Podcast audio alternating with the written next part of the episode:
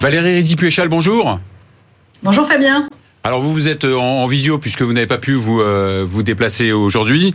Euh, tout va bien? Oui, oui, ça va. Bon, très bien. Pas.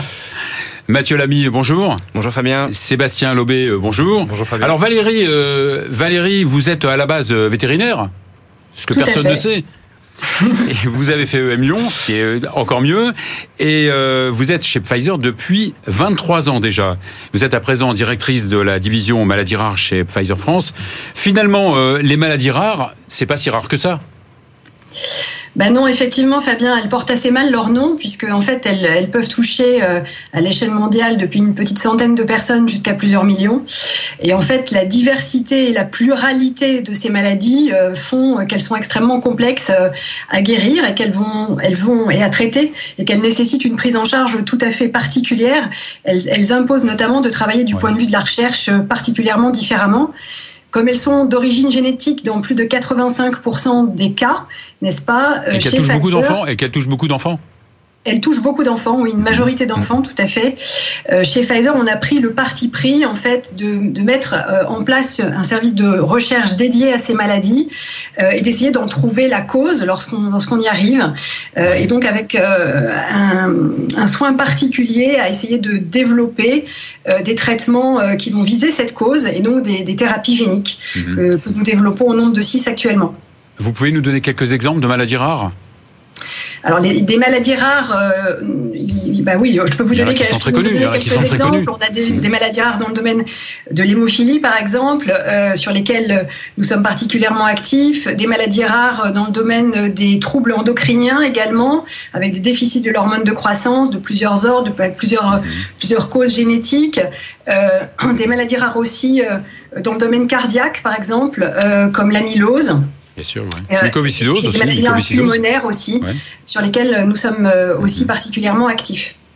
Alors Mathieu Lamy, euh, vous aussi, vous avez un parcours sympa. Vous avez fait HEC, vous avez conseillé de, grands groupes internationaux, aussi bien en Europe qu'aux États-Unis. Ensuite, vous rejoignez Ad Scientiam, dont vous êtes le représentant US. Exactement, bien ça. pendant quelques années. Et depuis 2021, vous êtes président de Ad Scientiam. Vous avez fait beaucoup de monde pour ça? Pardon Vous oui. avez fait beaucoup de monde pour ça J'en ai quand même laissé quelques-uns et puis on a doublé les équipes aussi. Alors donc chez Atsientiam, vous, vous faites le pari que le numérique et l'intelligence artificielle euh, puissent suivre et mesurer donc l'évolution euh, des maladies graves et invalidantes. C'est bien ça Oui, et en réelle surtout. Oui, tout à fait. En fait, chez Atsientiam, nous révolutionnons la façon de mesurer et de prédire l'évolution des maladies graves et invalidantes. Pourquoi? Parce qu'aujourd'hui, les équipes de soins, les équipes de recherche n'ont pas d'informations assez précises, assez régulières pour voir comment évoluent leurs patients entre deux consultations. Quand on a 30 minutes de consultation, c'est difficile de retracer l'historique de plusieurs mois. Et c'est ce vide que nous comblons avec ce qu'on appelle des biomarqueurs digitaux. C'est quoi? C'est des mesures, des mesures objectives, validées cliniquement, et qui permettent de suivre en continu et en vie réelle l'évolution de la maladie tout au long de la vie du patient. Donc ça c'est après le diagnostic Ça peut être pour accélérer le diagnostic ou pour suivre des patients diagnostiqués et pour pouvoir détecter une évolution de la maladie, un changement de forme et adapter au plus près la prise en charge des patients. Donc vous utilisez donc, euh, je disais, l'intelligence artificielle. Tout à fait. Façon, ce sont des algorithmes, ce sont des... Alors en fait, dans chaque pathologie, d'abord, on commence par travailler avec des experts, des experts médicaux, des experts scientifiques, des patients, des aidants, pour identifier les dimensions qui sont les plus explicatives de la pathologie. Et derrière, identifier les mesures qu'on va vouloir créer, digitaliser. Et les approches d'IA nous permettent de sélectionner les biomarqueurs les plus pertinents, les plus explicatifs, et de construire au fur et à mesure du temps des modèles de plus en plus prédictifs de l'évolution de la maladie.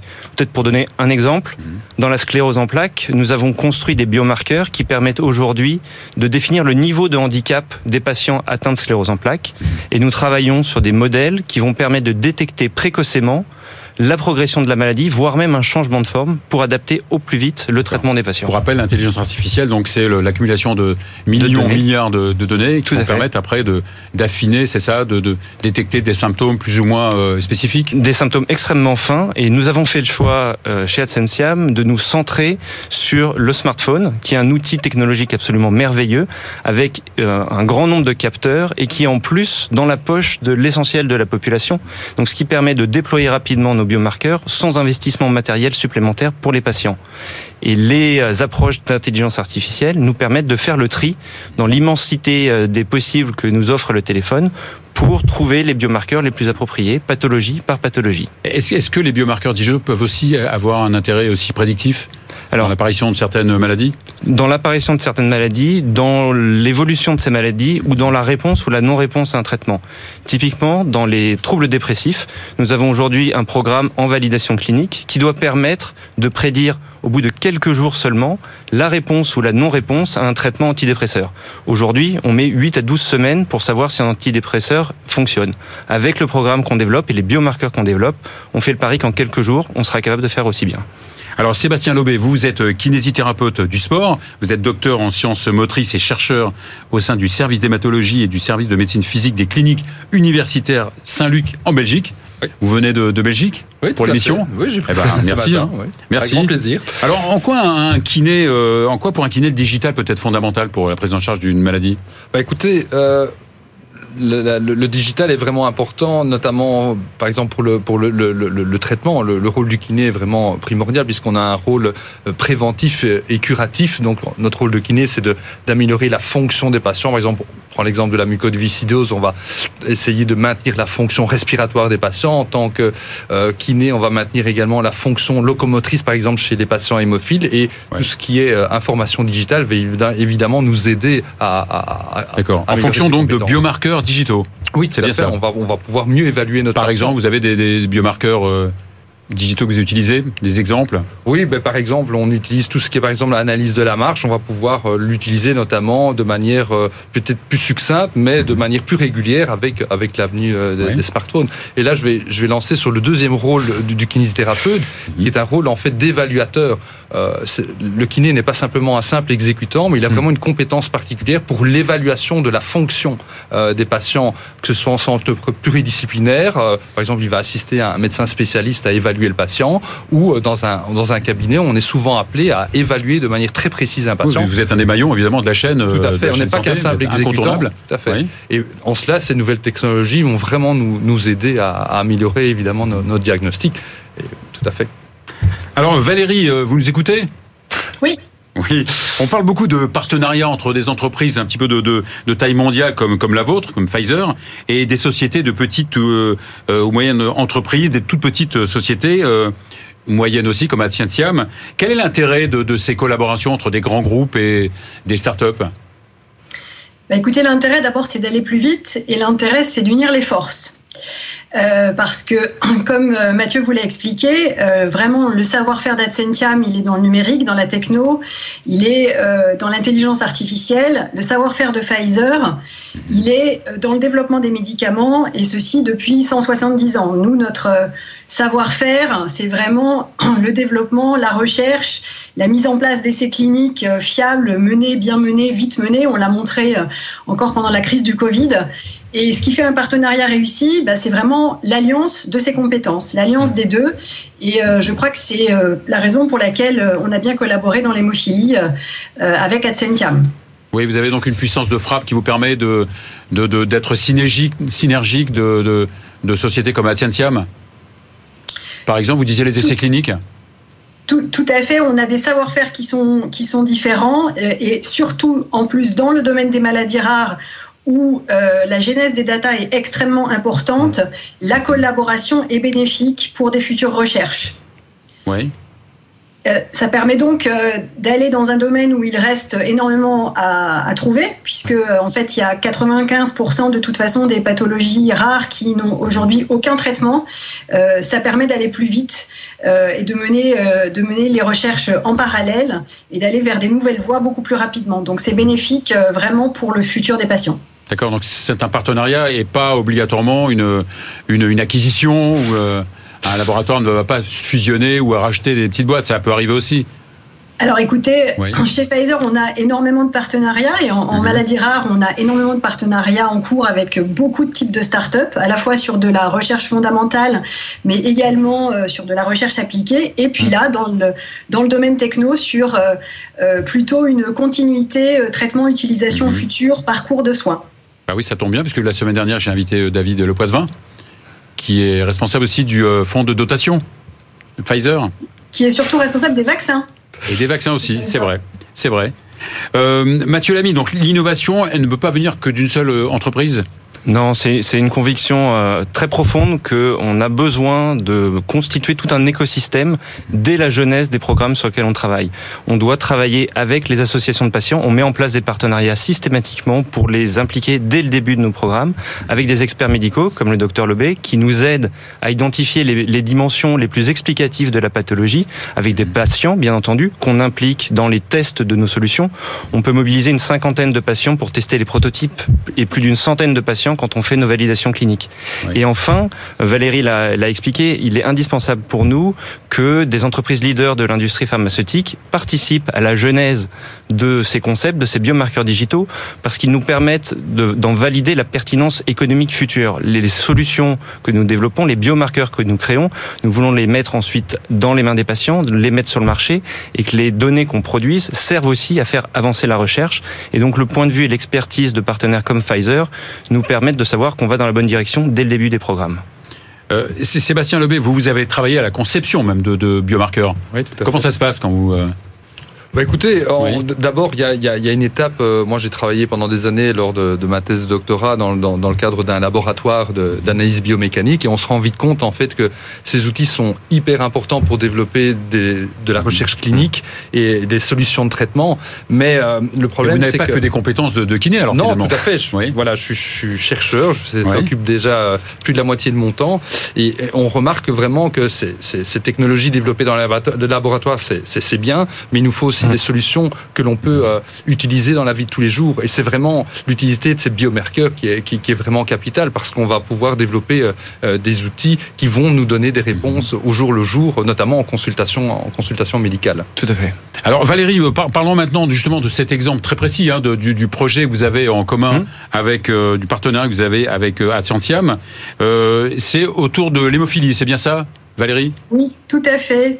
L'hémophilie, en fait, qui est un domaine dans lequel Pfizer est actif depuis 25 ans, euh, un domaine dans lequel euh, on essaye d'amener euh, toujours aussi de l'innovation parce qu'il y a un besoin médical qui reste très fort pour cette maladie qui reste invalidante et qui compromet souvent bah, l'avenir ou la vie normale de, de beaucoup de patients. c'est Sébastien, donc c'est vrai, l'hémophilie, c'est on saigne, on saigne beaucoup on s'arrête même pas de saigner. Donc ces saignements, ces hémorragies sont euh, diverses et variées et elles peuvent se localiser effectivement dans les articulations. Elles se situent essentiellement dans les articulations. Cette mhm. maladie hémorragique, mais dans les compétences, ces troubles fonctionnels, oui. dans les compétences sont musculosquelettiques essentiellement. Et donc on a des patients qui vont euh, détériorer leur cartilage euh, de par la présence de sang dans l'articulation. Donc c'est d'où la complexité. Hein. On doit mhm. collaborer avec des hématologues, avec des spécialistes de l'analyse du mouvement et, et des articulations, des orthopédistes, des médecins de médecine physique et donc, d'où la complexité de ces pathologies qui regroupent des compétences multidisciplinaires. Et ces biomarqueurs donc digitaux, ils permettent de d'apprécier le, ah l'état fonctionnel, le, degré de, saignement dans une articulation. Le... Elle va surtout permettre de, de voir l'évolution de certains traitements, mhm. euh, par exemple sur la, la, la, la, marche du patient, sur, euh, par exemple l'évaluation de la douleur euh, de manière de manière beaucoup plus précise, puisqu'on va demander au patient d'évaluer sa, sa douleur de manière beaucoup plus fréquente qu'avec des tests, euh, des questionnaires que l'on doit remplir. Donc ça, ça, va nous donner des, en tout cas des, des réponses beaucoup plus, un, beaucoup plus précises. Mathieu? Oui, c'est justement dans l'hémophilie, euh, on va aller adresser différentes dimensions, l'amplitude articulaire des mouvements des membres supérieurs, des membres inférieurs, et l'intérêt justement de pouvoir s'appuyer sur des biomarqueurs digitaux dans la vie du patient, c'est que ces mesures, on les prend vraiment en continu et on va pouvoir regarder l'évolution du patient, l'impact des traitements. Mhm. Et c'est particulièrement intéressant de l'extérieur évidemment. De dans, en fait, en donnant aux patients, les outils sont suivis exactement. Et ces mhm. données-là sont restituées dans des dashboards, dans des tableaux de bord, pardon, euh, mhm. au, à l'équipe de soins dans son ensemble qui peut coordonner la prise en charge, adapter au plus tôt le traitement et avoir une, vision beaucoup plus fine de la réalité du patient. Et c'est extrêmement intéressant dans l'hémophilie parce qu'il y a des innovations thérapeutiques majeures qui sont en train d'être déployées et qui permettent permettent de repenser les parcours de soins des patients. On peut aujourd'hui envisager des parcours dans lesquels on donne davantage la main aux patients pour faire du, de la télésurveillance, du suivi à distance, ce qui permet d'alléger la pression sur les centres de traitement de l'hémophilie, qui permet de diminuer les risques de perte de suivi médical et donc vraiment d'innover dans le parcours de soins et dans la prise en charge des patients. Donc, dans le revenant cadre de ce partenariat avec euh, Pfizer hein, sur mhm. l'hémophilie, donc Valérie nous l'a un petit peu précisé, mais un peu plus de, de, façon un peu plus globale. À quoi vous sert cette synergie avec euh, Pfizer ah, dans le ce, ce partenariat spécifique dans ce partenariat spécifique, en fait, il nous apporte trois trois choses pour moi. Premièrement, c'est une capacité d'accélération sur notre programme. Le partenariat que nous avons pu mettre en place avec Pfizer nous a donné accès à des moyens supplémentaires, des moyens financiers, des moyens en termes de ressources, des accès privilégiés à des associations de patients, à des à des experts médicaux. Donc, on va plus vite. Mhm. Deuxièmement, euh, les équipes Pfizer, l'expertise dans les maladies rares nous a permis de nous assurer dès le début que les biomarqueurs digitaux qu'on conçoit ont une valeur économique future parce qu'ils vont servir à mesurer l'efficacité de ces innovations thérapeutiques en vie réelle. Donc on a un débouché économique sur les solutions qu'on développe également. Et le troisième point, il est aussi important pour une entreprise comme la nôtre en croissance rapide, c'est un réhausseur de crédibilité. Quand on travaille avec un leader mondial de l'industrie pharmaceutique sur des projets aussi innovants, ça nous permet de confirmer vis-à-vis de l'ensemble de nos intervenants que nous sommes vraiment une entreprise leader dans les biomarqueurs digitaux. Euh, Valérie euh, Rizy-Puéchal, vous avez des, collaborateurs divers et variés qui travaillent directement avec euh, C'est comme ça que ça se passe? Oui, tout à fait. Il y a des collaborateurs au niveau français et au niveau global aussi qui travaillent avec l'équipe de Mathieu. D'accord. Et euh, d'une manière régulière? Parce que je sais que vous avez d'autres chats à fouetter quand même, vous avez d'autres startups que vous aidez. C'est surtout qu'on a aussi beaucoup de programmes euh, en, cours en parallèle, mais on sait mhm. travailler de façon agile chez Pfizer. Donc euh, oui, oui, on a, des, on a des équipes euh, à la fois nationales mais aussi internationales qui travaillent avec, avec celle de Mathieu. Et qui nous-mêmes sont aussi en réseau avec d'autres pays d'Europe et d'autres filiales de Pfizer. Dans les deux sens d'ailleurs, non? Oui, tout à fait. Alors Mathieu, donc cette digitalisation de la santé, donc euh, c'est bien, hein, euh, mais euh, il y a le problème aussi de l'accès au marché, qui est un véritable problème. C'est un, un, défi absolument. Et mhm. aujourd'hui, on sent et on note que les autorités de santé, que ce soit les autorités françaises ou européennes, cherchent à mettre en place des dispositifs de certification, des nouveaux moyens d'accès au marché. Le fameux système MDR. C'est alors mhm. effectivement sur la certification, c'est le nouveau règlement européen sur les dispositifs médicaux et des voies d'accès au marché, en particulier via via la télésurveillance. C'est des, euh, des éléments qu'on intègre, nous, dès le début de nos programmes pour s'assurer que nos solutions seront conformes aux cahiers des charges qui vont être euh, édictés. Mais le paradoxe Le, paradoxe, effectivement. Vous, en voulant uniformiser euh, les choses, on les ralentit. C'est aujourd'hui le constat qu'on peut faire un an après la mise en place de ce règlement européen, c'est une augmentation drastique des coûts et des délais. Et quand on fait du digital, c'est deux éléments qui tuent l'innovation et qui l'étouffent. Euh, il y a eu un sondage récent qui a montré que 85% des entreprises du dispositif médical, dont nous faisons partie, ont constaté des difficultés accrues pour mettre sur le marché ou faire évoluer des dispositifs médicaux logiciels. Il faut aujourd'hui 18 mois pour faire certifier un nouveau DM. Euh, au lieu d'accélérer l'innovation, on la freine et on la ralentit. Et donc c'est quelque chose qu'il faut combattre. Finalement, euh, Valérie, la, réglementation euh, des dispositifs médicaux, c'est presque la même que pour les médicaments? Bah, c'est un autre type, euh, c'est un autre type de contrainte, mais en tout cas, c'est, ça fait partie de contraintes qu'il faut lever parce que la place, de toute façon, de la techno euh, dans la, future place de la médecine va être très très grande. Et il y a effectivement le type d'application qu'on vient de voir euh, avec Mathieu, mais il y a aussi une, une application très forte pour nous de l'intelligence artificielle dans l'errance diagnostique, qui est aussi un vrai fléau dans les maladies rares sur lequel Pfizer est extrêmement investi et qu'on essaye aussi de combattre. Oui, et c'est vrai qu'à la différence d'un médicament qui peut durer 20, 20, 30 ans, par définition, un dispositif médical euh, a une évolution, une durée de vie plus courte parce qu'il évolue. Il doit évoluer. En termes de contenu, il faut que perpétuellement on apporte des nouveaux moyens pour les patients pour aider à vivre leur maladie, à gérer les impacts au quotidien. On ne peut pas se contenter d'évaluer le patient au quotidien. Il faut l'aider à prendre en charge sa maladie. Et donc, on a besoin de faire évoluer continuellement le contenu de nos solutions, d'où la nécessité d'avoir un cadre réglementaire agile. Mhm. Euh, et c'est le sens des tribunes aujourd'hui du SNITEM, euh, donc le syndicat dont nous faisons partie sur les technologies euh, médicales. C'était le syndicat national des technologies médicales. Exactement, qui a mhm. publié une tribune avec son homologue allemand il y a un mois tout juste pour appeler la Commission européenne à donner plus de flexibilité au cadre réglementaire pour accélérer l'innovation dans le, dans le digital. Alors vous êtes évidemment, vous le dites, un dispositif médical. Est-ce qu'on peut imaginer que la, thérapie digitale puisse être remboursée un jour par l'assurance maladie? Alors non seulement on l'imagine, mais mhm. c'est un objectif qu'on poursuit euh, prioritairement. Toutes les solutions, tous les biomarqueurs qu'on conçoit ont pour objectif d'accéder au remboursement en priorité en tant que solution de télésurveillance. Et donc, dès le début des programmes, là encore, on regarde dans quel, comment intégrer les exigences du gouvernement, des dispositifs qui sont aujourd'hui déployés par la HAS, pour donner un chemin d'accès au remboursement à nos différentes solutions. Sébastien Lobé, donc tous ces biomarqueurs, finalement, ils arrivent les uns derrière les autres. Oui, ils arrivent derrière les ça progresse, ça évolue. Ça, progresse, donc il faut suivre. Hein. Mais effectivement, ici, on est dans un dans un contexte où on va vraiment développer quelque chose de vraiment euh, innovant. Et euh, oui, évidemment, en tant que mhm. thérapeute, on est on est à l'affût euh, mhm. des nouvelles technologies, mais il nous faut quelque chose quand même de pratique. Et c'est quelque chose qui peut pas s'improviser avec des petits moyens. On parlait de la France et d'Europe, la Belgique, c'est la même chose. Oui, c'est la même inertie. c'est la même inertie. Oui, la Belgique s'est digitalisée quand même avant le avant la France, plus digitalisée que l'avant, c'est vrai. Et les Belges sont un peu en avance euh, pour nous. Euh, Valérie, vous disiez que 95% euh, des maladies rares n'ont pas de traitement. Que fait la police alors?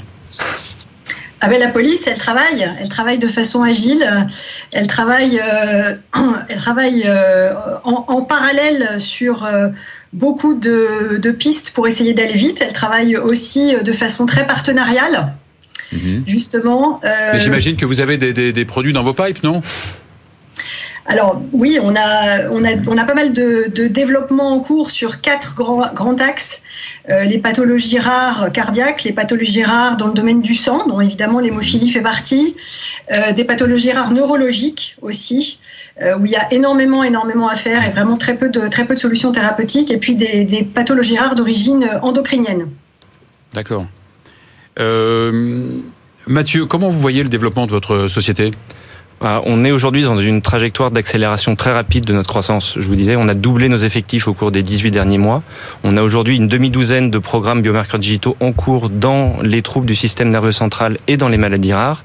Et euh, notre objectif est d'internationaliser notre présence, en priorité en Allemagne, qui est avec la France le plus grand marché de santé européen, et de franchir l'Atlantique pour euh, envahir les États-Unis et, euh, et, déployer nos solutions, nos biomarqueurs digitaux sur le marché sur le marché américain, euh, et de continuer la croissance d'Adsensiam qui, qui s'impose de plus en plus dans les, dans les biomarqueurs digitaux. Valérie, le, fait d'être une entreprise mondiale et en particulier américaine, est-ce que ça peut aider les, les startups? Est-ce que vous pouvez les aider à s'internationaliser?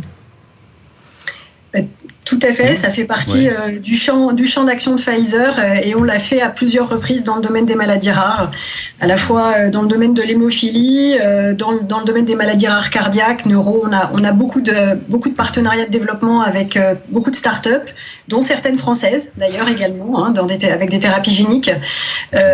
et je pense que Pfizer est, est, est assez bien placé pour le faire de par évidemment sa structure, sa puissance financière, mais aussi la position de la France dans les maladies rares mmh. euh, est, également, euh, est également un levier important, euh, puisque les maladies, la, prise en charge des maladies rares en France bénéficiait de toute cette structure en filière, des différents plans maladies rares. et donc, lorsque les patients sont identifiés, s'il y a des premiers programmes cliniques de mis en place, bien évidemment, ils peuvent en bénéficier en France souvent beaucoup plus rapidement que dans d'autres pays. Bon, ben on souhaite bonne chance à Santiago. On va pas souhaiter bonne chance à Pfizer, qui est déjà euh, très très très haut et qui a fait beaucoup de choses ces deux dernières années, notamment euh, au niveau du vaccin. Valérie? Oui, bah écoutez, on est, je pense qu'effectivement, avec euh, euh, la, sortie de, notre vaccin euh, ARN messager, Pfizer a démontré son savoir-faire et une méthode extrêmement agile dans le développement des médicaments. Et on espère pouvoir faire les mêmes types de prouesses aussi pour faire avancer le champ des maladies rares aussi rapidement que possible. Merci, merci. Euh, Sébastien de Lobé, donc vous, euh, vous êtes belge, donc c'est vraiment, vous êtes l'exemple de la coopération, de la collaboration entre le, en dehors de, vos, euh, bah, dans le pays. dans le cas des maladies rares, on parle le même langage. Hein, hein, mhm. on, doit collaborer au mhm. niveau international. C'est encore plus facile avec nos collègues français qu'on parle la même langue, donc c'est un, un, plaisir. Très bien, merci beaucoup, merci beaucoup, merci beaucoup, Valérie. Merci, merci Fabien. Merci Mathieu. juste peut-être rendez-vous dimanche sur le le site des patients hémophiles, puisque c'est la journée mondiale de l'hémophilie. De l'hémophilie, c'est vrai. C'est le 17 Il faut leur rendre hommage et rendre hommage aux activités qui, vont conduire. C'est ce week-end, ça tombe bien. Tout à fait. Merci beaucoup, merci Mathieu. Merci Fabien. Au revoir. Et voilà, c'est fini pour, ce, pour aujourd'hui. On se retrouve la semaine prochaine.